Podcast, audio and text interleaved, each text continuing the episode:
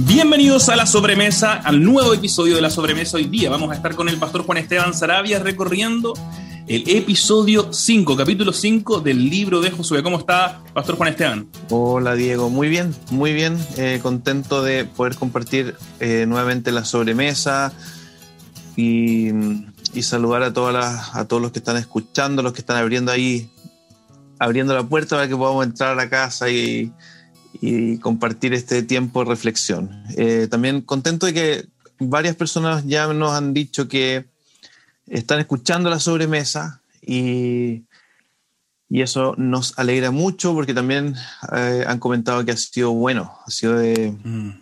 no sé, valioso tiempo de, de, de seguir reflexionando en Josué, así que muy contento. Ha sido buenísimo, buenísimo. A mí estoy preparando el sermón del domingo y, mientras voy, creo que es un tremendo consuelo también para los predicadores, porque nos quita el peso de tener que decirlo todo y, podemos concentrarnos en lo importante y usar la sobremesa también para poder comentar esos detallitos más, más entretenidos también, pero, pero quizás que son secundarios. Pastor Juan Esteban, hoy, día estamos entonces ya en el capítulo 5 de Josué. ¿Por qué no partimos, si usted quisiera, nos ayuda, hagamos una suerte de recuento en conjunto de Josué? Que, ¿dónde, ¿Dónde estamos en el libro de Josué?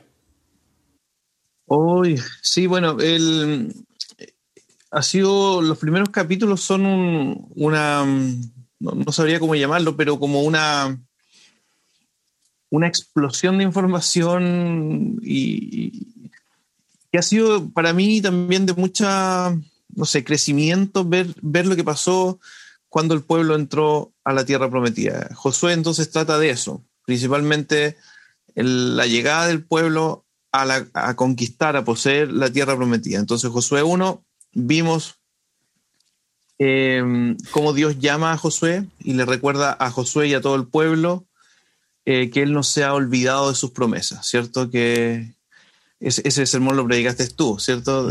solamente sé fuerte y valiente, ¿cierto? Y vas a heredar esta tierra, van a, van a conquistar esta tierra. Em, entonces vimos ahí que Dios es fiel. Vemos también el llamado de Josué, ¿cierto? En reemplazo de Moisés. Em, y un llamado al pueblo a, a ser fiel, ¿cierto? A, responder en obediencia a Dios. Eh, el segundo capítulo, que fue predicado eh, por mí, creo, eh, es cuando Josué envía dos espías a la tierra prometida. Antes de cruzar el Jordán, entonces envían esa, eh, a esos dos espías y ahí se dan cuenta, en este espionaje, que Dios ya ha entregado en las manos del pueblo esta tierra. Eh, se dan cuenta que están que a través de, de, de, esta mujer Rahab se enteran que están todos temblando de miedo. Y entonces vemos nuevamente como que, nuevamente vemos la fidelidad del Señor que ha preparado todo para que el pueblo llegue a la tierra prometida, eh, pero al mismo tiempo nos descubrimos que Dios va a tener misericordia de personas. Eh, y, la imagen más clara es justamente esta mujer, Rahab, eh, que tiene fe, tiene fe en, el Dios de los israelitas. y como tú lo dijiste, ¿cierto? Se cambia de, de autoridad, cambia de rey, ya no tiene, pareciera que lo poco que esta mujer sabe del Dios de los israelitas hizo que ya no estuviera bajo la autoridad del, rey de Jericó, ¿cierto? Sino que decidiera eh, someterse, obedecer, eh, ser parte de, los que están del lado del Dios del pueblo de Israel, del Dios de Israel. Así que mm. eso fue súper emocionante. Y la la, ¿cómo se llama? Eh, la información que los espías traen al, pueblo es, muchachos, eh, esta tierra Dios la entregó en nuestras manos. Mm. Mm. Súper diferente a lo que había sido los otros espías bajo el liderazgo de Moisés, que empezaron a encontrar, a agrandar todas las cosas y decir, no, era imposible y todo el asunto. Mm. Capítulo 3 y 4, con el gran predicador Chris Overhaul, eh, vimos cómo el pueblo, como Dios les ordena entrar a la tierra prometida, abre el Jordán, pasa, pasa todo el pueblo en un acto nuevamente de la muestra del poder de Dios y también haciendo una conexión con lo que había pasado en, en, la salida de Egipto, ¿cierto? Cuando Dios abrió el mar, se pasó el pueblo eh, ahora también estaba pasando lo mismo, ahora con el liderazgo de Josué, bajo el liderazgo de Josué. Así que eh, ese es el contexto de cuando llegamos al, capítulo 5. Buenísimo. Así estamos entonces en Josué 5 y quizás para aquellos que nos están acompañando y que no, no forman parte de la iglesia o que nos están visitando, eh, me gustaría simplemente mencionar que es importante para nosotros entender que el, libro de Josué es el sexto libro del Antiguo Testamento, está después de lo que los judíos llaman Torá, lo que mm, se conoce como el Pentateuco, los primeros cinco libros, que forman una suerte de cuerpo eh, junto. Son libros que em, afirman haber sido escritos por Moisés mismo, y después de eso, inmediatamente después del quinto libro que se llama Deuteronomio, nos encontramos entonces con Josué. Así que todo el Pentateuco se ha centrado en la historia de esta familia, que es la familia de Abraham, y esta misma familia de Abraham es, es bueno, se nos introduce, se nos presenta la familia de Abraham en el libro de Génesis, en el libro de Éxodo nos cuenta cómo son rescatados de la tierra de Egipto para ser llevados a esta tierra prometida, y ya en Génesis se prometió esta tierra, en la cual estamos entrando, como menciona el pastor Juan Esteban. Eh, más tarde, en, los libros que vienen, Levítico, Número tiene que, y Deuteronomio, les, enseña, este Dios de Israel les enseña a vivir bajo su reinado, no solamente con Dios como Salvador, sino también como su Rey. Y ahí es donde, eh, finalmente, después de toda esta instrucción que ha durado 40 años durante eh, un peregrinaje por el desierto, llegan a lo que hoy día es conocido como Israel, y van a entrar a la tierra y entonces nos encontramos de repente con estos capítulos que ya describió el pastor Juan Esteban y después de esta preparación de los capítulos del 1 al 4, nos encontramos finalmente en el capítulo 5, ya a puertas de la entrada em, a la tierra. ¿Por qué no nos cuenta, pastor, eh, más o menos qué ocurre en, eh, en, estos capítulos? O quizás podríamos leer el texto, ¿no? Yo creo. Buenísimo. ¿Lo hacemos como lo estábamos haciendo hasta hace unas semanas? Una em, lectura narrada, eh, somos, esto se transforma en un radioteatro. No, tremendo. Oye, pero ya, eh, es bien descriptivo este, este, esta sección. Em, y creo que la única parte en que alguien ah, es Dios hablándole mm. a Josué. Mm. Entonces, léelo tú y yo puedo hacer el, la voz de Dios. Perfecto. Entonces, oiga, no, será mucho, pastor. Está, bien que sea pastor y todo, pero soy la voz de Dios. Con temor y temblor. Oye, pero lee, eh, eh, nosotros yo prediqué del capítulo, perdón, capítulo 5 del verso 2 al 12, pero creo que vale la pena leer el verso 1 como el contexto de, la, de lo que había pasado después del paso del pueblo por el Jordán. Ningún problema, entonces. Vamos a leer Josué 5 completo del 1 al 12. Ah, no, no completo entonces, del versículo 1 hasta el versículo 12. Ahí va. En efecto, un gran pánico invadió a todos los reyes amorreos que estaban al oeste del Jordán y a los reyes cananeos de la costa del Mediterráneo, cuando se enteraron de que el Señor había secado el Jordán para que los israelitas lo cruzaran. No se atrevían a hacerle frente. En aquel tiempo el Señor le dijo a Josué, prepara cuchillos, perdón, en aquel tiempo el Señor le dijo a Josué, prepara cuchillos de pedernal y vuelve a practicar la circuncisión entre los israelitas. Así que Josué hizo los cuchillos y circuncidó a los varones israelitas en la colina de Aralot. Realizó la ceremonia porque los israelitas en edad militar que habían salido de Egipto ya habían muerto en el desierto. Todos ellos habían sido circuncidados, pero no los que nacieron en el desierto, mientras el pueblo peregrinaba después de salir de Egipto. Dios les había prometido a sus antepasados que les daría una tierra donde abundan la leche y la miel. Pero los israelitas que salieron de Egipto no obedecieron al Señor y por ello, Él juró que no verían esta tierra. En consecuencia, deambularon por el desierto durante cuarenta años, hasta que murieron todos los varones en edad militar. A los hijos de estos, a quienes Dios puso en lugar de ellos, los circuncidó Josué, pues no habían sido circuncidados durante el viaje una vez que todos fueron circuncidados, permanecieron en el campamento hasta que se recuperaron. Luego el Señor le dijo a Josué, Hoy les he quitado de encima el oprobio de Egipto. Por esa razón, aquel, aquel lugar se llama Gilgal hasta el día de hoy. En hebreo Gilgal suena como el verbo traducido he quitado. Al caer la tarde del día 14 del mes primero, mientras acampaban en la llanura de Jericó, los israelitas celebraron la Pascua. Al día siguiente, después de la Pascua, el pueblo empezó a alimentarse de los productos de la tierra, de panes sin levadura y de trigo tostado. Desde ese momento dejó de caer maná, y durante todo ese año el pueblo se alimentó de los frutos de la tierra. Hasta ahí llegamos, ¿no? Entonces, hermanos, esta es palabra de Dios. Gracias, Señor. Gracias, Señor. Buenísimo. ¿Por qué no nos... Eh, pensando al tiro, metiéndonos en el texto, ¿no? Lo acabamos de leer. ¿Cómo agrupamos las escenas de este texto? Son 12 versículos. Eh, ¿Cuántas escenas hay en, este, en esta porción? Claro, nosotros eh, el, capítulo, el verso 1 se lo dejamos al predicador anterior como un resumen de lo que lo que provocó, ¿cierto?, en, los pueblos vecinos, en los pueblos que vivían ahí, el, saber que Dios había abierto el río Jordán, ¿ya? Entonces eso quedó fuera. Y lo agrupamos entonces la sección del capítulo, verso 2 hasta el verso, hasta el verso 12. Hay dos, situaciones, ¿cierto? Em, el tema de la circuncisión, donde Dios les, les, les, pide o les manda, los manda a circuncidarse. Y luego la celebración de la Pascua eh, en, los versos 10 al 12. Entonces la primera sección es del, 1 al 9, del 2 al 9 y la segunda sección del 10 al 12. Del 1 al 9 y del, 10 al 12. Y entonces los dos grandes temas que hay aquí son por un lado circuncisión y Pascua, dos palabras que no necesariamente son muy em, comunes, ¿no? Son, son palabras bien extrañas para nosotros en nuestra cultura chilena.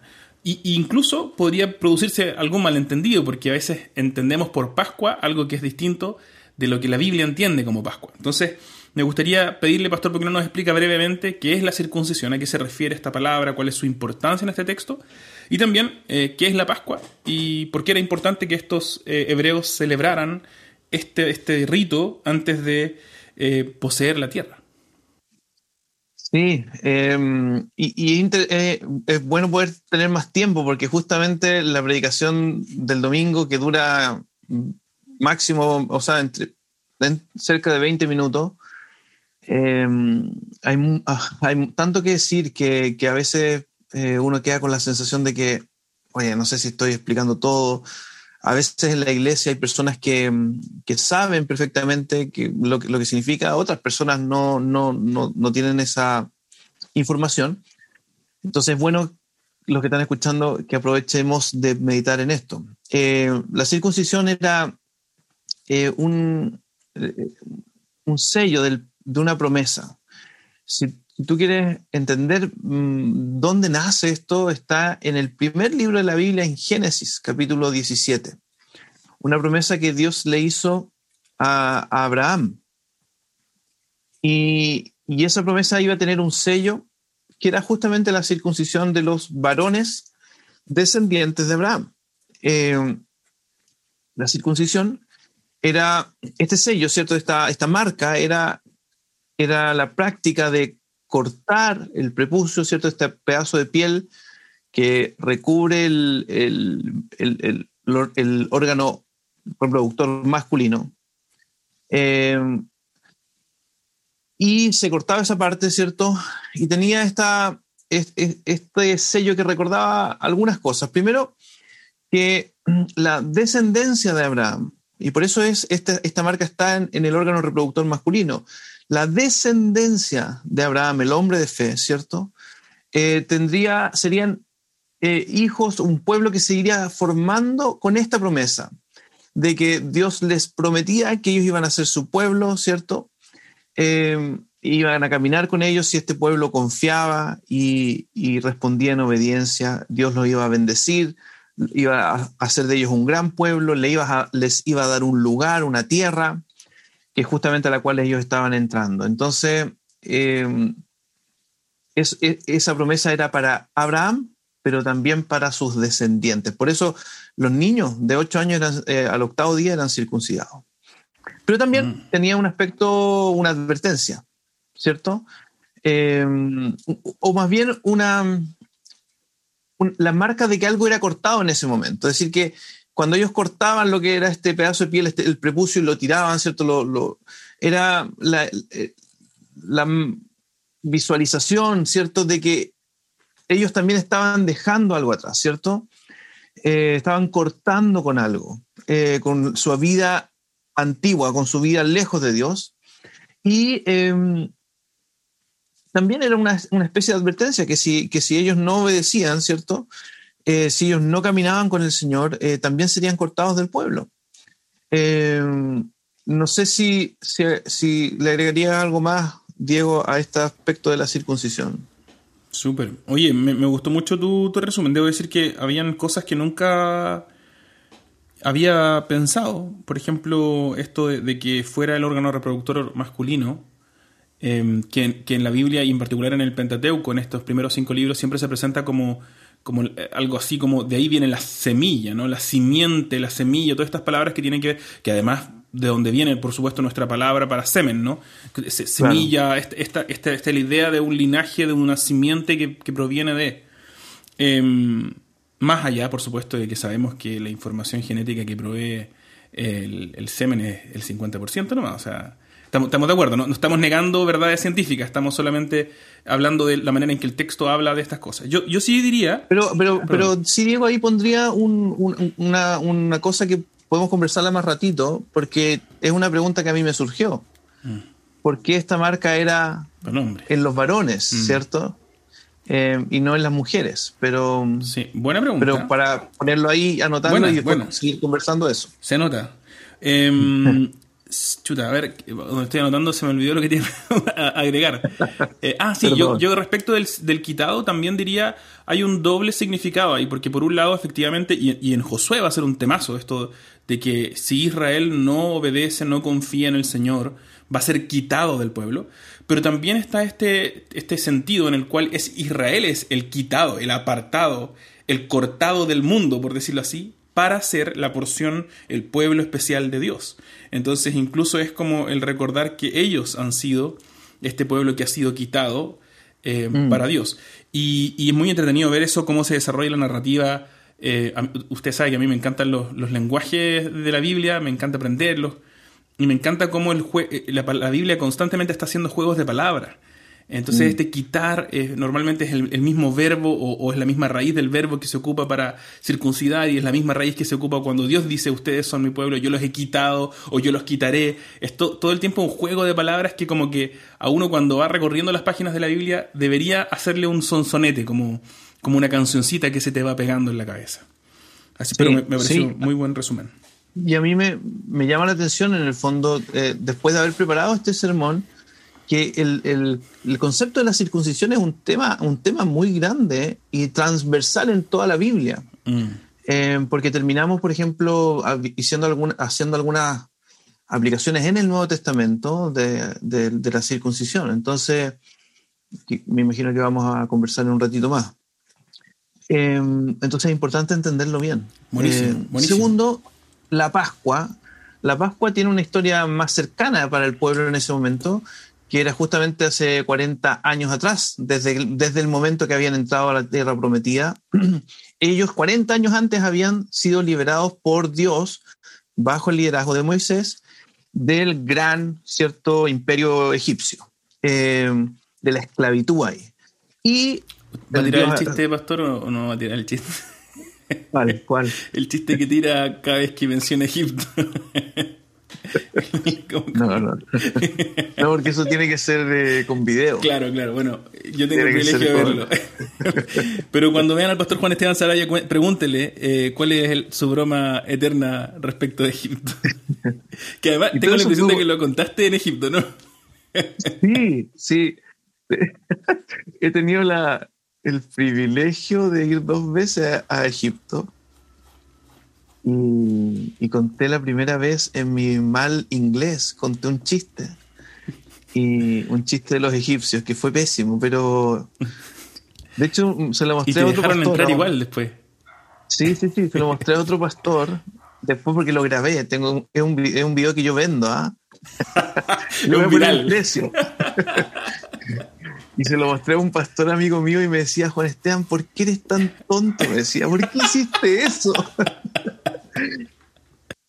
Bueno, si la iglesia quiere ver ese video, podemos hacer un día una vigilia. Para orar por usted, pastor. Pero debo decir que la segunda vez que fui después de dos años nuevamente al Cairo, eh, para mi sorpresa hubo alguien que se me acercó, un obispo de, de África, parece, y me dijo, oiga, usted eh, contó un chiste, me dijo. y yo le dije, sí, fui yo, fui yo. Me dijo, muchas gracias, me dijo. Es que a veces, sí, es que a veces las reuniones anglicanas son muy ah, serias. no había ni un chiste, ni un chiste en una semana entera, nadie había contado ni un chiste. Pero bueno, volviendo. El chileno. Pero volvamos a Egipto. al latino. Eh, segundo la Pascua, ¿cierto? Entonces, eh, Dios para salvar a su pueblo y mostrar el poder del Dios del pueblo de Israel envió diez plagas. Y la última de ellas es justamente el, ¿cierto? El, eh, cuando pasa eh, el ángel de la muerte y mata a los primogénitos de, de los egipcios. y esa noche, en la última plaga, se celebra esa Pascua. Eh, el momento, y Dios les instaura es, esa, ese recordatorio del poder de Dios en medio de su pueblo. Ellos tuvieron una cena especial, matan a un corderito y la sangre de ese corderito es expuesta en los dinteles de las puertas, de manera que cuando pasa Dios, ¿cierto? Cuando pasa eh, este ángel matando a los primogénitos, eh, ve la sangre de ese corderito en los dinteles de los israelitas y por eso pasa por encima, ¿cierto? No, no, la muerte no toca a los primogénitos de los israelitas. Y al día siguiente entonces está el, dolor, está, el, está el, cansancio después de estas diez plagas que el faraón les dice, ¿saben qué más? Váyanse.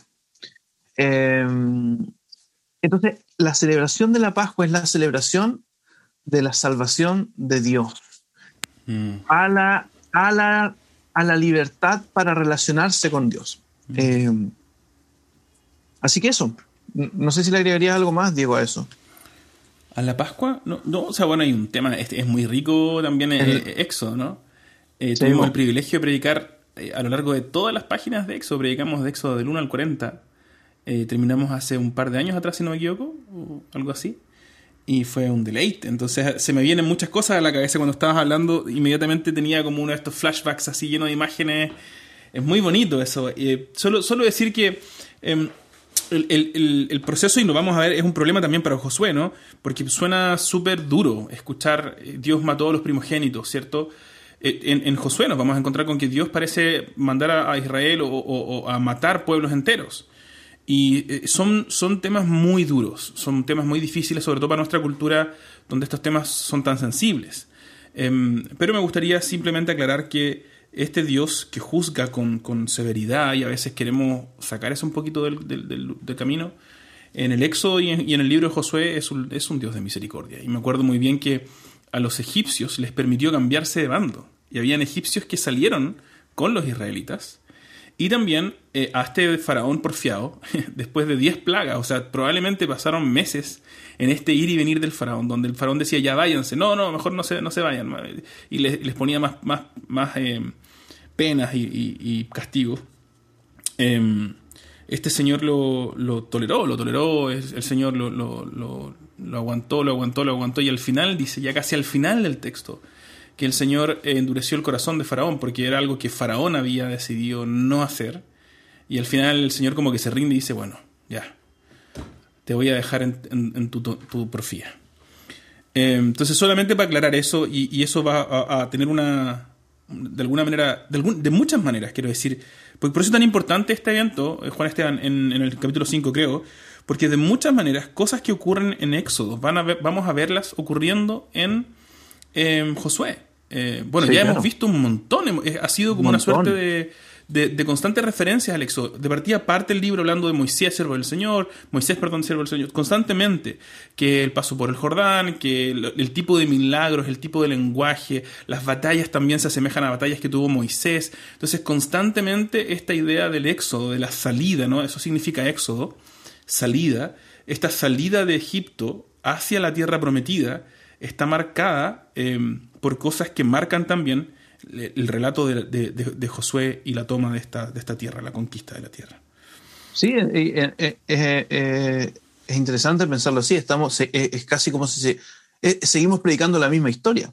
Exacto. es como hemos continuado con la predicación de lo que sucedió con el pueblo de Israel al salir de, la esclavitud. Es muy lindo ver esa unidad que, Dios nos da en su palabra. Es, mm. extraordinario. Y en particular entre, entre los cinco primeros libros y este sexto libro, donde parece haber una continuidad directa. O sea, estoy, mi Biblia está abierta en la página, primera página de Josué, y en el capítulo 34, último capítulo de, Deuteronomio, el subtítulo es Muerte de Moisés. Y el primer capítulo, el primer versículo del libro de Josué dice, después de la muerte de Moisés, siervo del Señor. O sea, es inmediatamente después de, lo que acaba de ocurrir en Deuteronomio, bueno, aquí entramos a Josué entonces. Buenísimo, mm. buenísimo tiempo. Me, encantaría preguntarle, eh, pastor, em, ¿Dónde, te golpeaste la cabeza? ¿Dónde hubo momentos de pegarse cabezazos contra la pared y decir, ah, ¿qué significa esto? ¿Hubo algún momento así difícil del pasaje? Muchísimo. Eh, partiendo por, cuando leímos, por ejemplo, ahora recién nos dimos cuenta, y obviamente en el estudio yo me di cuenta, que es un, es un texto em, mucho más descriptivo de lo que pasó. Mm. Em, por ejemplo, en Josué 2, eh, habían hartas conversaciones, ¿cierto? Eh, entre los espías, eh, Rahab, eh, Josué 1 también, conversación entre, entre, Dios y Josué, o indicaciones, ¿cierto? y Josué con el pueblo. Pero em, acá es lo que Dios manda y lo, y, lo, que sucede y la explicación de por qué estaba sucediendo eso. Mm. Es mucho más descriptivo. Eh, Oye, yo, perdón, acerca de eso que estás diciendo, debo decir que a mí me gusta mucho cómo tú predicas textos narrativos, porque es difícil, es súper difícil, y me da la impresión de que el Señor te ha dado un don para predicar un poquito más desde una perspectiva más, más global. No sé cómo expresarlo en palabras para que suene bien, pero un poquito como ver, ver la gran, como dicen en, en inglés, ver la, la, la película completa, ¿no? The Big Picture, como desde arriba, mirando como, como sobre, sobre alas de águila, dice por ahí un autor, mirando para abajo y ver la película completa. Y, a mí me cuesta eso porque yo me meto en el detalle, eh, lo cual es necesario, por supuesto, y estoy seguro que tú también haces.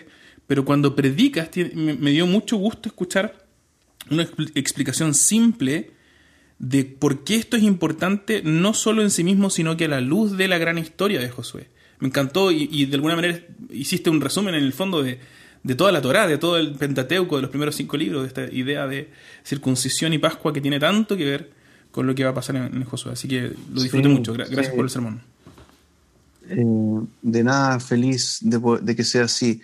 Yo justo te iba a decir que quería reconocer eh, y contarle a la iglesia que me sentí súper frustrado con este sermón eh, con mi preparación, no con el texto, sino con, de hecho, el, lunes, el, perdón, el domingo en la mañana, le pregunté a, le dije, a o el sábado en la tarde, le dije a la Caro hoy a mi esposa, eh, me siento que, que me, me, habría gustado mucho más dedicar tiempo.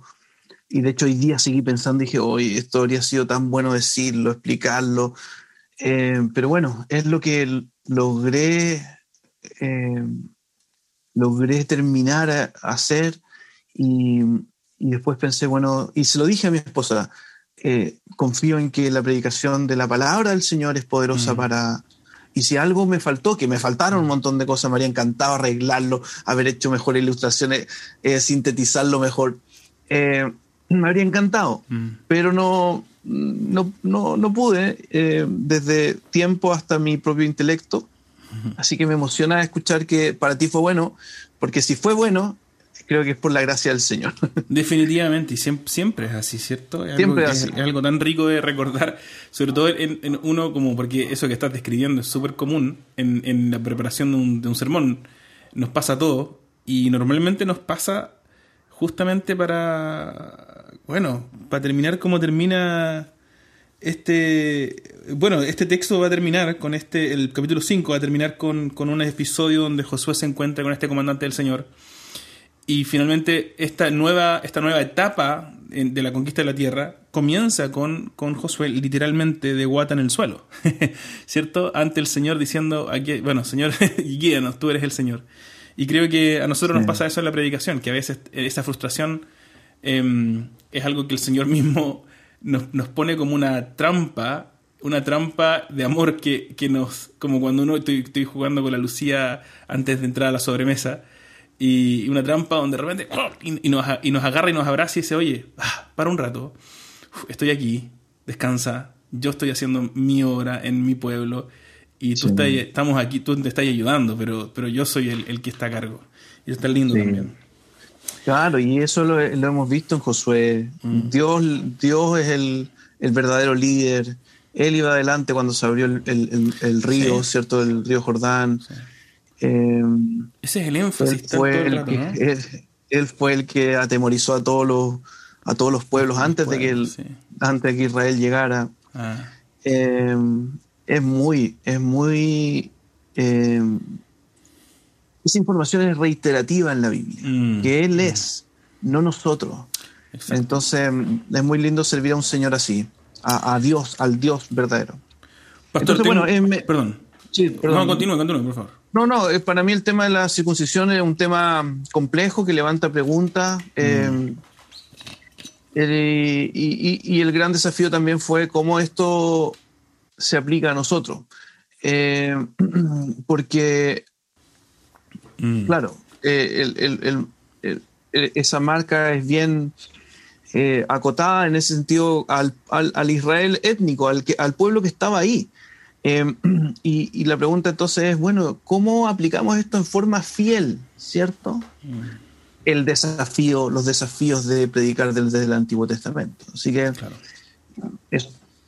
Eso, buenísimo. Y me gusta eso justamente pensando, volviendo a pensar en esto que me gusta cómo predicas la narrativa, que a mí me cuesta, porque veo que estás haciendo un ejercicio tan, tan necesario y creo que nos ayuda a todos los hermanos de la iglesia a entender cómo leer el Antiguo Testamento. Leemos el mm. Antiguo Testamento, sacamos de allí lo que hay en una lectura, por ejemplo, aquí está la Pascua, está eh, la circuncisión, decimos cuál era el significado original y cómo ese significado original tiene para nosotros relevancia a la luz de los sucesos que han ocurrido, es decir, los más importantes de toda la historia de la humanidad, en Jesús. ¿cierto? Porque nosotros mm. hoy día tenemos entre, entre Josué y nosotros tenemos a un Jesús glorioso, muerto y resucitado por nuestros pecados, eh, asegurándonos salvación eterna, abriendo un montón de cosas que en Josué eran simplemente ideas en pañales y nosotros las tenemos claras. Obviamente volvemos a estas ideas, las revisamos a partir de lo que Jesús nos ha enseñado y de que nos ha mostrado quién es Él también. Entonces, me gustaría hacer, eh, pastor, si me lo permite, una suerte de resumen del sermón, porque tomé notas muy atento y, quizás, y quizás de ahí tirarnos con, o sea, comentar un poquito de la estructura del sermón y después eh, ir a, algunas preguntas que tenemos porque hay eh, hermanos que nos han enviado sus preguntas. Eso, quiero escuchar si se logró transmitir el bosquejo correcto. Bueno, vamos a ver, vamos a ver. Bueno, el sermón se llama Para y Recuerda. Para todos los que están escuchando, paren y vaya a ponerle play a recuerden el sermón en el canal de YouTube de la Iglesia Cristo Redentor Vitacura. Está disponible el sermón para y recuerda basado en Josué 5 del 2 al 12 del pastor Juan Esteban Sarabia. Y en la introducción del sermón nos habló de, eh, me encantó esta referencia al principito. Debo decir para mi vergüenza que yo no he leído el principito. Soy de esos pocos seres humanos en la tierra que no lo han leído. Y nos mencionó ahí que el principito hablaba de esta idea de los ritos, de que los ritos existían para que un día fuera distinto de otro y cómo Dios también establecía días, perdón, eh, ritos para que nuestros días tuvieran un significado distinto el uno del otro. Me encantó también que hizo una, un breve contexto de, lo, de dónde estamos en la película de Josué y fueron dos puntos, ¿no? Dos puntos, uno donde nos dijo que era necesario parar para recordar que pertenecemos a Dios. Si no me equivoco, esos serían los versos del 2 al 9. Y eh, después dijo eh, que la segunda sección era nuestra necesidad de parar para recordar que Dios es nuestro Salvador, los versos del 10 al 12. Em, finalmente terminamos, usted terminó con una aplicación que me encantó, ¿no? Pensando tan, tan apropiada, ahí incluso subimos una imagen, no, no, todavía no está lista, perdón. La hice, creo la imagen, no sé si ya la subí, porque las programo, no sé si, no, todavía no está la imagen en el Instagram. Hoy día va a salir la imagen del Instagram de, de Pastor Juan Esteban hoy día martes, así que ya para cuando escuchen este programa debería estar puesta una cita del pastor, porque él dice al final Em, algo tan real para nosotros en pandemia, que los días parecen ser todos iguales, parecen pasar tan rápido y es tan real para mí. Yo estoy encerrado en la casa, de repente con la Lucía corriendo para todos lados que tengo, em, con la Sadi estamos ahí y, pareciera, y de repente nos olvidamos de qué día es, porque pareciera efectivamente que todos los días son Es una realidad tan, tan tangible para la mayoría de nosotros que estamos encerrados. Y me encantó que nos llamaras a eh, celebrar esta diferencia de un día por, con otro, por medio del recordatorio de nuestra identidad como siervos del Señor, como, como pertenencia, posesión exclusiva del Señor, y también como, como eh, con Dios como nuestro Salvador. Así que me encantó también el énfasis que pusiste en, en estos ritos, por decirlo de alguna manera, ¿no? Ritos diarios, ritmos, ritmos en el día a día, y también en particular el domingo. Ahí justo, justo antes de empezar el servicio, debo decir, aquí entre nosotros, no le vayan a contar a nadie, hermanos que están escuchando. No, no, de eh, la sobremesa no sale. ¿eh? De la sobremesa no sale. Estábamos hablando con parte del equipo misionero y yo estaba choreado porque había alguien que me había dicho que no iba a ir el domingo y dije, pucha, la cuestión, pero ¿cómo no priorizamos el domingo? Es tan importante. Y hay gente que me dice, no, es que para mí eh, es, igual que otros momentos, pero es tan, es tan precioso el domingo, es algo tan lindo para celebrar. Y ahí mm. justamente dijiste, ¿no? El domingo es prioritario porque el domingo es eh, para descansar, para parar y para recordar quiénes somos en el mm. Señor. Me encantó el sermón, lo disfruté muchísimo. Estuve hablando también con el equipo de predicadores que estamos haciendo el ejercicio de masticar los sermones juntos por WhatsApp. Y también estaban muy, muy, muy felices de haber escuchado este sermón. Así que damos gracias por tu servicio, Pastor Juan Esteban. No sé si te gustaría agregar algo, eh, a lo mejor algo que, te hubiera si gustado. Lo pusiéramos, si lo pusiéramos en las palabras del Principito, sería el domingo es, el día que hace diferente toda la semana, ¿cierto? Mm, eh, yo creo que es así, debe ser así. El primer día que marca la, toda la semana. Mm. Eh, y más encima me encanta porque es plural, donde recordamos. Mm. No es que yo recuerdo solo, ¿cierto? Recordamos, plural. Eh, eso. Buenísimo. Eh, si es que me gustaría decir algo más del bosquejo, dices tú. No, en general del sermón, quizás pensar en algo que, te hubiera gustado decir y que te quedaste con ganas de decirlo. Sí, em, creo que eh, ayer, lunes y hoy he, estado he seguido pensando en esto y, y mm, y, creo que tiene que ver con una de las preguntas que, llegaron, eh, pero y después la podemos ampliar un poco más, que es, eh, me habría gustado más poder explicar cómo la importancia que tenía para este pueblo estos dos recordatorios antes de entrar, antes de poseer la tierra, porque ellos ya estaban adentro. Eh, ¿Cómo habrá sido para ellos eh, que Dios los parara y les dijera, mira, pues, antes de que posean esta tierra, ustedes tienen que entender con profundidad que me pertenecen.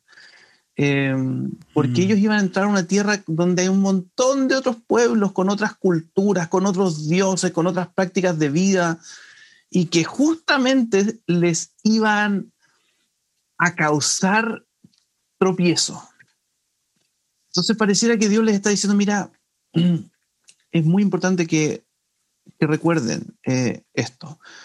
Eh, que en el fondo de la relación con Dios eh, es más importante que, el regalo que Dios nos da. No, vez tras vez Dios nos va enseñando eso. ¿Sabes qué? Relacionarte conmigo, no olvides que esto es lo más importante, no la tierra en sí. el, el regalo es que vas a estar en esta tierra relacionándote conmigo. ¿Ya? Entonces es súper potente ese recordatorio, muy, muy fuerte. Y también lo otro que me habría gustado ahondar un poquito más es cómo habrá sido para, lo, para este pueblo que había comido 40 años maná. Creo que me habría gustado más dedicar un poco más de tiempo a expresar, a investigar los sentimientos que probablemente produjo todo eso. Mm. Eh, imagínate 40 años haber comido maná. Mm. Y de repente el, mismo Dios que los alimentó en esos 40 años hace que pare de, caer del cielo este pan del cielo, ¿cierto? Y, por primera vez después de 40 años, algunos, algunos niños, algunos adultos, primera vez que comían otra cosa que no fuera maná. Mm. Eh, y era Dios, y, era de dónde estaban comiendo, de la tierra que Dios les, les estaba dando. Mm. Entonces, la, alegría que tiene que haber, las caras de, no sé, em, tiene que haber sido una, una fiesta en el corazón de este pueblo. Mm. Eso me lo imagino. Em, sí. Bonita imagen. Mm. Eso. Pastor, me, gustaría em, que nos metiéramos ya un poquito. Ya vamos tomando velocidad en la sobremesa y, queremos ir, ir avanzando. Em, entonces tengo un una pregunta que me gustaría abordar y luego que tiene que ver también con una pregunta, con otra pregunta que me hicieron las dos relaciones, una suerte de mezcla de ambas. Y em, de ahí quiero, quiero, quiero llevarnos a pensar un poquito cómo esto y en particular esta pregunta, incluso cómo se ve para nosotros en Jesús. Y tú ya lo has abordado un poquito, pero me gustaría pensar esta pregunta. La pregunta dice, es una pregunta de Emiliano. Emiliano Patterson, estudiante del CEP eh, de la Iglesia Cristo Redentor Vitacura, está sirviendo con nosotros. Dice, ¿qué lugar tiene la obediencia en la salvación? Esta pregunta surge porque eh, tú dijiste, Juan Esteban, en el, en el, sermón, que eh, Dios ve la fe y confirma su pacto, ¿cierto? Em, más tarde dijiste también que eh, cuando alguien decide caminar con Él, con Dios, Dios corta el pecado. Entonces, si obedecemos o hacemos estas cosas, vivimos en obediencia. ¿Cuál, ¿cuál, es la alternativa? O vivimos en obediencia o creemos, que o, creemos y somos salvos. La, salvación es ¿Fe o es obediencia? Eh, ¿Qué pasa si tengo poca fe? Eh, puede surgir en algunos esta pregunta, dice Miriano, supongo que también en él, em, y en particular pensando también con nuestros amigos queridos que no son cristianos. Em, ¿Qué lugar tiene la obediencia en la salvación? Eso. Es una pregunta grande, ¿cierto? es una pregunta importante también. lo que hemos visto en Josué desde el primer capítulo es que la fe verdadera, esa fe, eh, eh, se va a expresar en obediencia. Se va a expresar en una obediencia. Lo vemos en Josué cuando em, Dios le da esta orden de dirigir, de tomar el, lugar que tenía Moisés y de dirigir a este pueblo y él obedece. Eh, solamente ser fuerte y valiente, ¿cierto? ahí lo puedo buscar el textual. Eh, y lo vemos también en Rahab, que esta mujer cree y actúa, ¿cierto? Ella em, salva a los espías. De hecho, es lo que eh, la, carta de Santiago dice, y, pone al ejemplo de una fe que actúa a Rahab. Dice, en Santiago capítulo 2, verso 25. Eh, de igual manera, no fue declarada justa por las obras aún la prostituta Rahab cuando hospedó a los espías y les ayudó a huir por otro camino. Eh, y el verso anterior dice, como pueden ver, una persona se la declara justa por, por las obras, dice, y no solo por la fe. Es una fe que, la verdadera fe es una fe que actúa, que lleva que tiene un cambio en la vida. Eh, yo lo pondría así, la expresión de las obras, o sea, las obras muestran la fe del corazón. Eh, y entonces, eh, entonces, perdón si escuchan algunos gritos, porque de fondo, ¿no? ¿No se escuchan? No, no, no.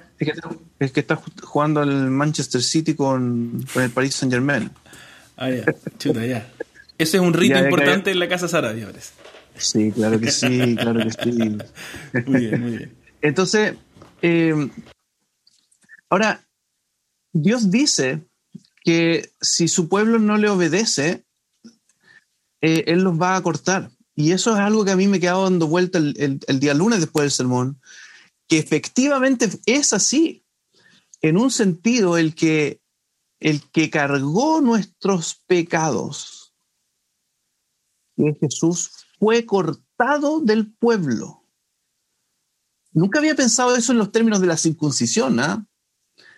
Eh, Jesús fue cortado y echado fuera porque cargó nuestros pecados. Pero la obediencia de Él fue más grande que nuestras desobediencias.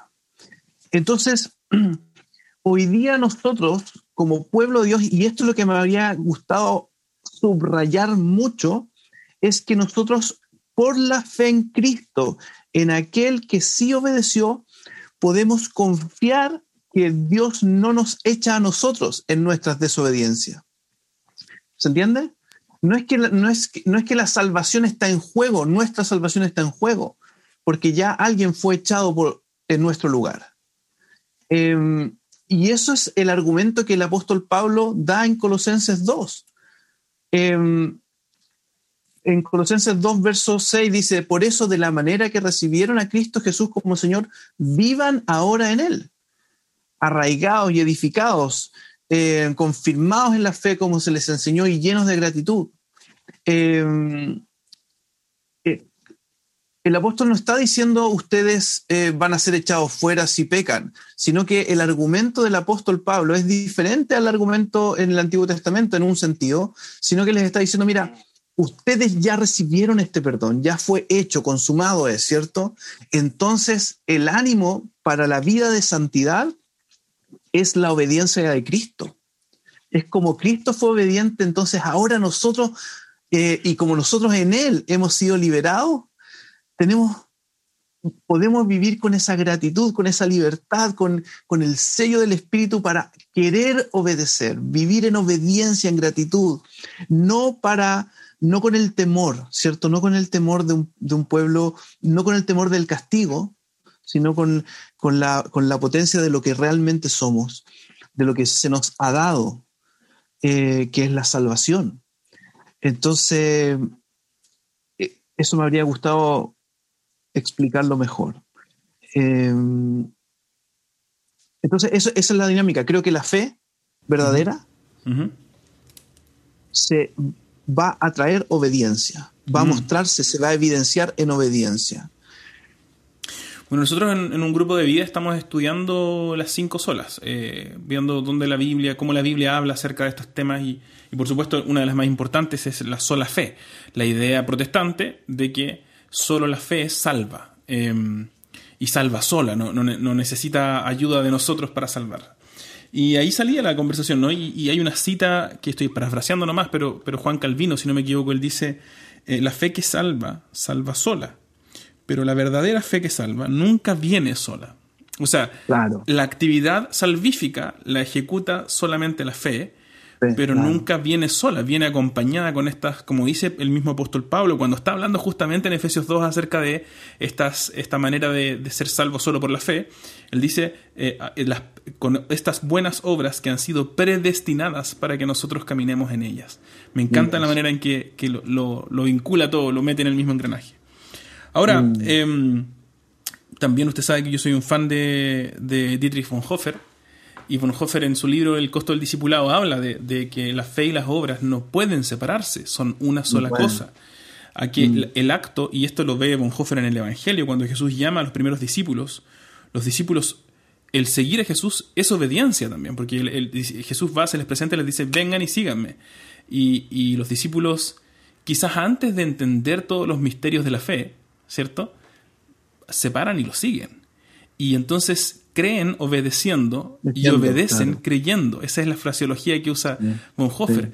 Y creo que para nosotros aplica también, ¿no? Esta idea de, pensando en la pregunta de, Emiliano, creo que necesitamos recordar que la verdadera manera de creer es obedeciendo. Y la, manera, la verdadera manera de obedecer es creyendo. No podemos desvincular la una de la otra.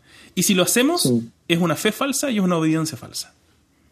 Buena, eh, yo, yo, también creo que es súper bueno lo que la pregunta que está haciendo Emiliano, porque hoy en día eh, existen muchas iglesias eh, que ocupan el temor, ¿cierto?, para animar a la obediencia. Mm. entonces, el temor es, mira, si tú no obedeces, serás cortado del pueblo. Y y nosotros sabemos que en Cristo Él fue cortado por nosotros. Y la, la manera en que, en que el apóstol dice, nos anima, es justamente esa, no el temor de ser cortado, sino la seguridad de que hemos sido salvados, ¿cierto? De la manera que recibieron a Cristo Jesús como Señor, vivan, vivan ahora en Él. Eh, entonces, no es el temor, es la gratitud, es la seguridad, es la relación con Dios que nos anima a caminar en obediencia. Buenísimo. Me encanta pensar lo que estás diciendo, en particular en Josué, porque si entonces entendemos esta idea que siempre ha estado en el corazón de Dios, este tipo de obediencia y este tipo de fe, eh, volvemos a Josué 5 y nos paramos en, en las fronteras de Jericó, con el pueblo ahí, habiendo recién probado por primera vez en años comida de la tierra prometida, pisando la tierra prometida, entrando a la tierra prometida, con esas seguridades, Dios dice, bueno, vamos, vamos a vivir en este pacto y ustedes van a obedecer y van a creer, porque les estoy mostrando quién soy. Hay una seguridad detrás de esa fe sí. Sí, seguridad, porque eso es algo que para mí también fue revelador eh, en este sermón, eh, que, que, Dios les hiciera comer la Pascua eh, antes de conquistar la tierra, em, porque me hizo entender, no sé si estoy tan en lo correcto, pero me hizo entender que la salvación, la salvación de Dios no es solamente em, la, liberación del pecado, ¿cierto? La salvación tiene su parte también en nuestra, en, en encontrarnos con, en una relación con el Señor. Entonces, Dios me salva del pecado y Dios me salva de una vida sin Él. Entonces, cuando la celebramos en la Pascua también que Dios me está salvando de, una vida sin sentido, ¿cierto? Ahora me estoy relacionando con el Señor en una, en una comunión con Él. Entonces, incluso Josué, entonces eh, ellos ya habían sido salvados, ellos están ahí habiendo sido ya salvados de Egipto. Em, y ahora están siendo salvados en un sentido de una de pensar que, el, que, que, la tierra prometida es, es el regalo, mm. eh, cuando en realidad el regalo es la relación con el Señor. Oye, importante lo que estás diciendo, porque en el fondo lo que está enseñando es que la salvación no está completa sin ese lugar donde habitamos con Dios bajo su bendición en su tierra como su pueblo. Y parece ser el punto, entonces, si volvemos a Josué 5 con los ojos de, la, toda la Biblia, de, este, de esta narrativa. O sea, y lo, y lo, vamos a ir descubriendo, spoiler alert para mis amigos eh, y hermanos, al, al, final del, libro de Josué todo termina, y bueno, y el libro que viene, jueces, termina en un fiasco, ¿no? Esto no resulta. no resulta. Parece, que, parece ser que la salvación que comienza en Éxodo no termina ni en Josué, ni en jueces, ni en Samuel, ni en reyes, ni en todo el Antiguo Testamento, sino hasta que llega Jesús. Y eso es muy, muy interesante porque significa que está todo vinculado. Incluso desde Josué parece presentarse esta idea de que no, aquí no hay conclusión, sino hasta la experiencia de los primeros cristianos.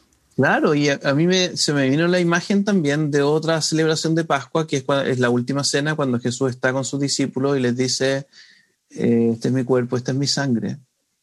Eh, y, no, no, eh, y, deja la expectativa de que un día él se va a sentar a la mesa, a un banquete, y él va a presidir esa mesa. Entonces, como al igual que, que Moisés y el pueblo, nosotros también tenemos una expectativa de llegar a esa tierra prometida pero nuevamente eh, esa tierra es una, va a ser una delicia porque ahí estará Jesús, Dios. Entonces, cuando pensamos a veces en la tierra prometida, pensamos en todas las cosas. Yo me, no sé si alguna vez has tenido ese, tipo de conversaciones de cómo será la tierra. El, es súper entretenido, ¿cierto? Eh, imaginarse, ¿habrá fútbol, no habrá fútbol? ¿Cómo será la comida? Eh, por, ahí me acuerdo inmediatamente del Alex Morrison, un amigo querido de, Viña, que decía que en el cielo tiene que haber carne porque es lo más rico del mundo. Así que iban a haber árboles con eh, filete, ¿cómo se llama? El lomo vetado. Como peras con sabor a lomo vetado. Eso, eso. pero claro, todo eso no tendría ni un valor si Dios no estuviera en ese lugar. Cierto, cierto. Y eso es lo que Dios les está diciendo al pueblo en esa Pascua al entrar a la tierra prometida. Mira, esto no va a tener ni un valor si ustedes no se relacionan conmigo. Exacto. Buenísimo. Tremendo, tremendo. Pastor Juan Esteban, estamos llegando al final del tiempo juntos y quiero enfocarnos en aplicaciones. Me gustaría hacerle, pedirle tres aplicaciones para nosotros. Em, en primer lugar, para nosotros como iglesia. En segundo lugar, para nuestra sociedad. ¿Qué desafíos presenta para nosotros? ¿Qué desafíos presenta, o quizás consuelos, presenta para nuestra sociedad? Y en tercer lugar, me gustaría que nos ayudara a pensar en cómo podemos, qué podemos, a partir de Josué 5, qué podemos compartir con nuestros amigos, colegas, vecinos no cristianos. ¿Qué mensaje hay para esas personas que viven o con, quienes convivimos y como cristianos queremos llevar un mensaje de esperanza? ¿Qué, ¿Qué mensaje podemos darle a partir de Josué 5 a esas personas? Entonces, primero, para nosotros, ¿qué hay para nosotros como Iglesia de Cristo Redentor Vitacura, como creyentes en el Señor? Perdón, como Iglesia de Cristo Redentor, no, no solo Vitacura. Sí, iglesias, también si hay otras personas de otras iglesias escuchando esto, la aplicación para el cristiano. Debo decir que este sermón yo lo enfoqué en los cristianos. Yo siempre trato de predicar a los a creyentes y no creyentes o personas que están luchando en su fe. Pero este, al finalizar, después de estudiar todo, dije, esto es, esto es un mensaje para los creyentes. Así que esta vez me enfoqué mucho en, nosotros. entonces el mensaje es súper claro. Nosotros necesitamos parar diariamente y recordar nuestra identidad, que le pertenecemos al Señor. Porque si no, lo que puede pasar es que nosotros nos, y creo que pasa, es que nos amoldamos a una cultura, a ídolos, eh, vivimos a, veces detrás del dinero, detrás de los éxitos, eh, detrás de un montón de cosas, de los placeres, y, terminamos viviendo una vida cristiana súper aguada, súper o, pegados en pecados que, llevamos años pecando en ciertas áreas de nuestra vida y incluso somos como autoindulgentes en nuestra manera de vivir. Y Dios, y Dios eh, eh, como que en este texto nos dice, ¿sabe qué? Esto es serio. Ustedes son mi pueblo. Mm. Y, ustedes son diferentes, eh, quiero que recuerden que son diferentes a los pueblos donde van a entrar. Em, y, entonces ese llamado a la obediencia em, es parte de, nuestra vida de fe. Y nosotros tenemos más razones para obedecer, o las mismas o más grandes en un sentido, porque Cristo, hemos visto la salvación que Cristo efectuó en la cruz. Él fue cortado de en medio del pueblo de Dios para que nosotros tengamos acceso a, ser hijos de Dios. Em, nos ha dado su espíritu, el sello, esa circuncisión que es del corazón, ¿cierto? Que Pablo dice en Colosenses 2. Fuimos circuncidados, tenemos una marca no externa, sino interna, que es el Espíritu Santo. Entonces, el Espíritu Santo nos va, por eso Pablo dice, sean llenos del Espíritu para que queramos vivir la vida que, que, honra a nuestro Señor y que se diferencia eh, eh, en este tiempo y en los tiempos que nos toque vivir, ¿cierto? Eh, y eso es una aplicación súper linda para los niños, para los jóvenes cristianos, para los adultos, hombres, mujeres, ancianos. No importa la edad que tengamos, mira, pertenecemos al Señor. Segundo, Dios nos ha salvado ¿cierto? Disfrutemos de relacionarnos con el mm. Señor. Entonces ahí hice una aplicación de hacerlo diariamente, en forma personal o familiar, y también es importante hacerlo, eh, juntarnos, recordar, parar y recordar. Entonces yo, yo estoy seguro que muchos, como decías tú al, comienzo, Diego, estamos viviendo días súper ajetreados, pasan semanas a veces volando, eh, no, a veces no sabemos qué día es, estamos, pasamos de una reunión de suma a otra. Mm o, un montón de preocupaciones y a veces nuestros únicos anhelos es, no sé, irnos de vacaciones o no sé. Que se levante la cuarentena. que se levante la cuarentena. Y a lo mejor necesitamos, le voy a poner estas comillas, este rito, ¿cierto? Que es parar, para recordar nuestra identidad y nuestra salvación. Eh, así que eso, animo mucho a, a, los cristianos que puedan estar escuchando esto, los hermanos en la fe, a que lo hagamos, ¿cierto? Eh, mm. Para el no creyente, eh, para nuestros amigos, familia, yo creo que aquí hay un... Perdón, Juanes, antes, antes de pasar al no creyente, solamente porque creo que es importante recalcarlo. Bueno, para mí fue mucho ánimo, te lo dije ya, y de hecho significó para nosotros una conversación en el almuerzo muy rica con Sabrina, em, y retomar momentos de, de, devoción para privada, ¿no? A veces, sobre todo los que estamos predicando la palabra de Dios, es tan difícil eh, delimitar entre mi trabajo como predicador o, mi preparación como predicador y mi tiempo devocional. Muchas veces es un poco de las dos, pero, pero mm, fue rico poder retomar a partir del sermón, debo decir, en arrepentimiento y fe, eh, un hábito de parar un rato y, leer la Biblia. Estaba leyendo los profetas menores y, y ahora retomé personalmente con, con, Jonás hoy día y me encantó también, fue tan lindo poder ver a este pésimo evangelista con un señor que salva cuando el compadre quiere todo lo contrario, es como que está enojado y dice no quiero, no quiero que salve a nadie y se arranca y cuando se arranca todos los compadres con los que se cruza se salvan, llegan a, la fe en, en, Dios y es, maravilloso, entonces de ánimo para mí pensar en, esta, en este momento de parar, de celebrar con, con Lucía, mi hija, con, solo, ¿cierto? Un ratito de oración, en establecer ritos, ¿no? Ir poniendo como, por decirlo de alguna manera, estos como, como sticky notes, estas, estas notitas, ¿no? En el día. Me ducho, oro. Me cocino, oro. ciertos ritmos constantemente, ¿no? Y, y, momentos donde en vez de a lo mejor ver Instagram por 15 minutos antes de despertarme, voy a sentarme en la cama y voy a orar por 15 minutos y, mm. es tan distinto, debo decir, eh, yo sé que si tú estás escuchando, hermano querido, hermana querida, yo sé que tú sabes esto, es tan distinto comenzar el día en comunión con el Padre, es tan distinta la sensación que cuando comenzamos mm. el día pegados en el celular viendo Instagram y la historia de no sé quién por 15 minutos. Hay, marca tanta, sobre todo a mí me cuesta mucho el invierno y los días oscuros. En estos días donde ya se empieza a poner nublado, cuán distinto, cuánta diferencia marca ese ratito de comunión con el Señor. Apartar ese tiempo. Y, uno dice, no, es que estoy muy ocupado. seamos honestos. Netflix, mm. Instagram, Facebook y un montón de otras cosas prueban que el tiempo no es lo que nos falta. A veces nos falta mm. el, el deseo o, una seriedad para tomarnos en serio esto que estamos hablando hoy día.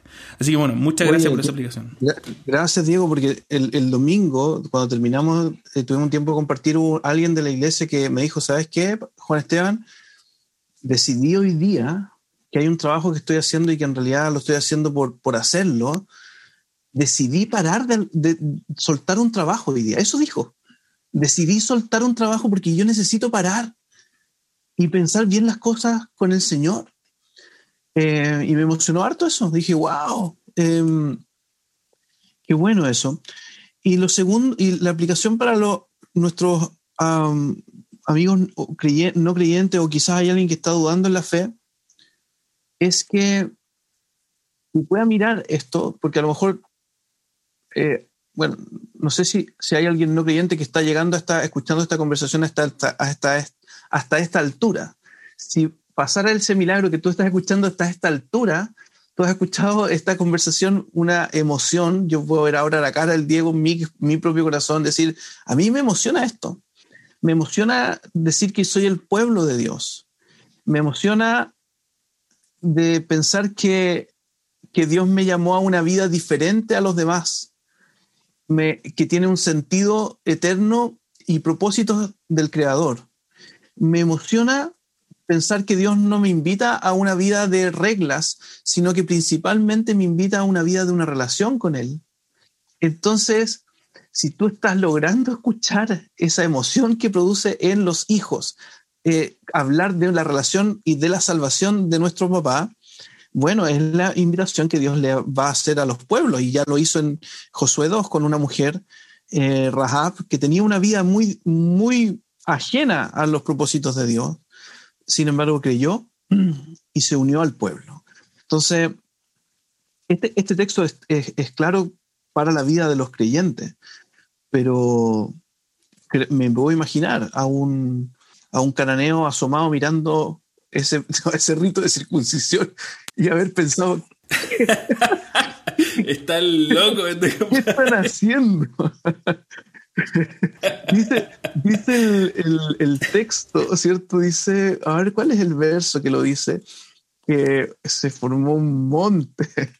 Eh, ah, dice encima del propio. Por esa razón, aquel lugar se llama Gilgal hasta el día de hoy. Eh, ese lugar como cortado, ¿cierto?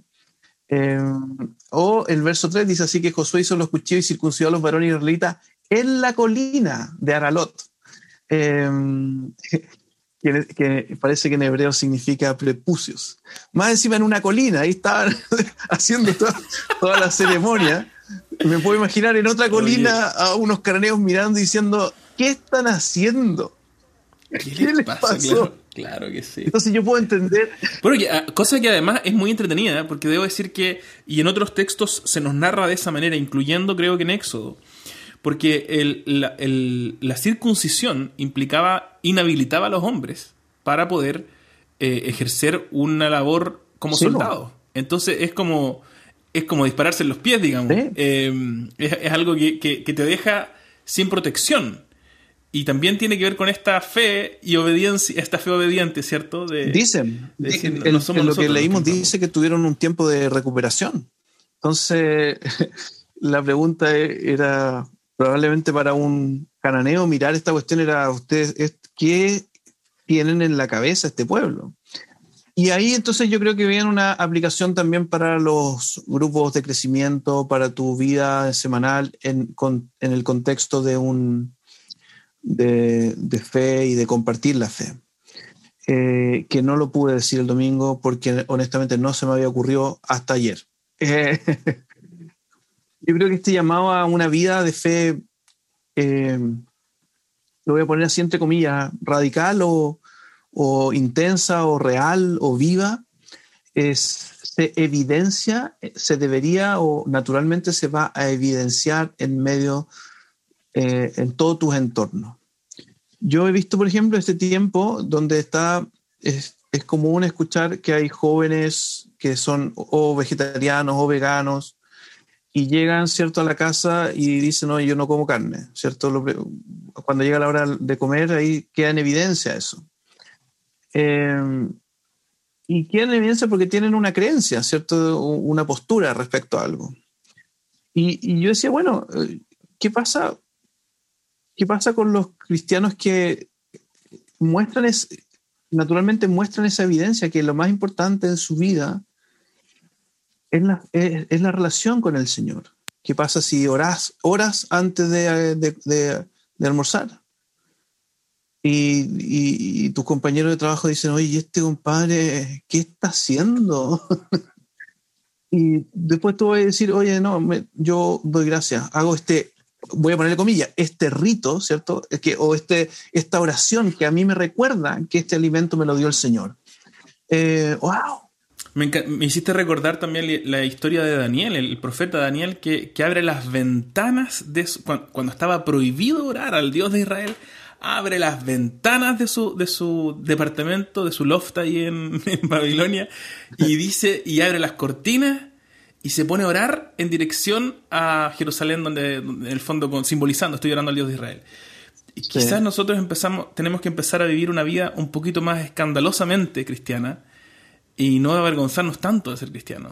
Y... Yo, yo, creo que es eso. Yo no estoy llamando a una hipocresía, no, para nada. Claro. Eh, yo creo que hace mucho tiempo los o, había una generación o una, una, un recordatorio de que la vida cristiana, a veces los cristianos nos transformamos en un gueto, ¿cierto? Eh, como que hablamos con un lenguaje hermano, hermana, ¿cierto? En la sangre de Cristo, que los no creyentes no entienden.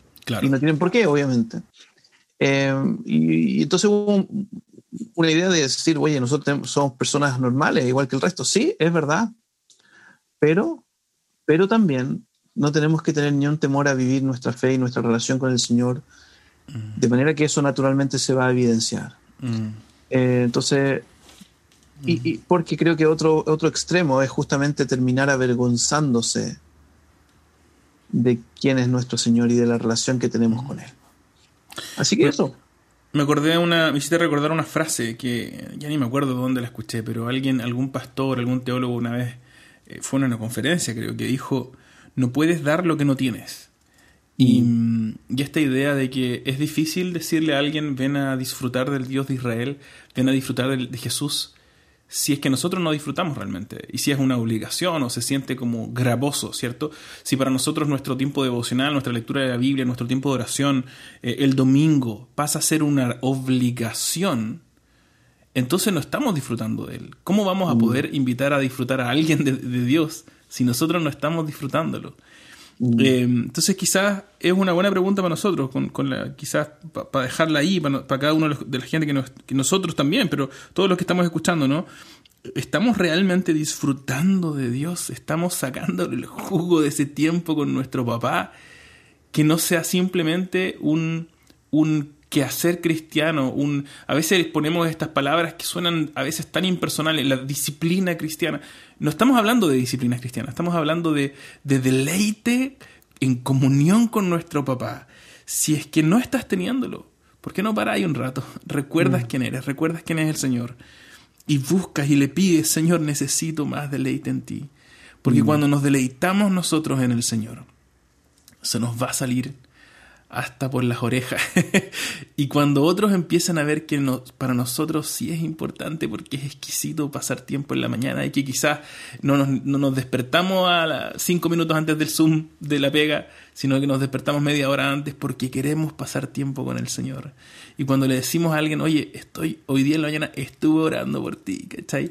Ese tiempo rico de pasarlo con el Señor se nota y, pero no podemos, como decías tú, ¿no? No es un tiempo de hipócrita. No estamos diciéndole a la gente, ah, voy a orar por ti porque tenemos que orar porque es una obligación o porque queremos que él, que él piense que oramos por él. Queremos deleitarnos en el Señor. Y que ese mm. deleite empuje, impulse lo que venga como obediencia eh, a Él, a nuestro Señor, incluyendo nuestro evangelismo a nuestros amigos y hermanos. Así que, buena, me gustó tu, tu respuesta. me, hiciste, como dice mi hermana, me hiciste la, ¿Cómo dice la L? Dice mi hermana, que me hiciste así como que te fuiste por el lado. Eh, porque te pregunté cómo para los no creyentes y me respondiste más bien para nosotros, pero me encantó, porque de alguna manera nos está diciendo nosotros, nuestro mensaje a otros, más que un mensaje con palabras, es el deleite con el Señor, va a producir algo, una intriga natural en nuestros amigos no cristianos. Fantástico.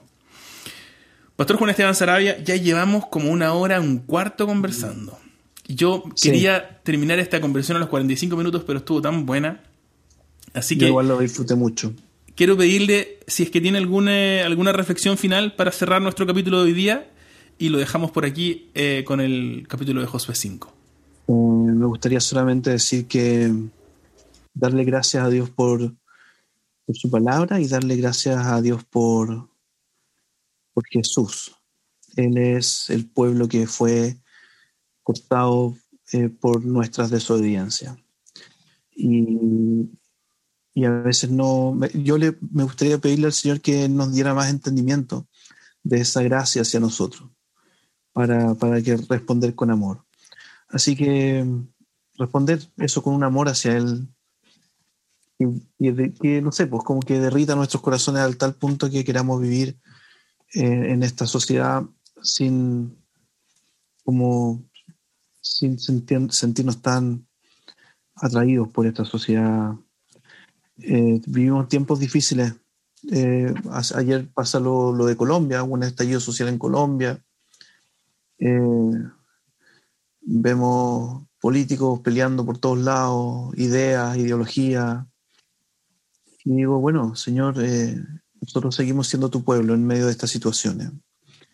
Y, yo quisiera que la Iglesia Cristo Redentor camináramos juntos hasta el día en que lleguemos a la tierra prometida, a disfrutar juntos. Así que eso. Buenísimo, qué lindo recordatorio. Me encanta, me encantó la oportunidad, la posibilidad, el regalo del Señor de poder terminar este episodio hoy día con ese saborcito a eternidad. Estamos, me acuerdo de una canción de Jorge Drexler que dice, estamos, estoy aquí de paso, soy solo un pasajero. Por aquí vamos, pero en realidad vamos de camino en peregrinaje por estos 40 años hasta la tierra prometida. Así que nos vemos allá y por mientras nos vemos los domingos, cada domingo nos, podemos continuar eh, explorando el texto de Josué.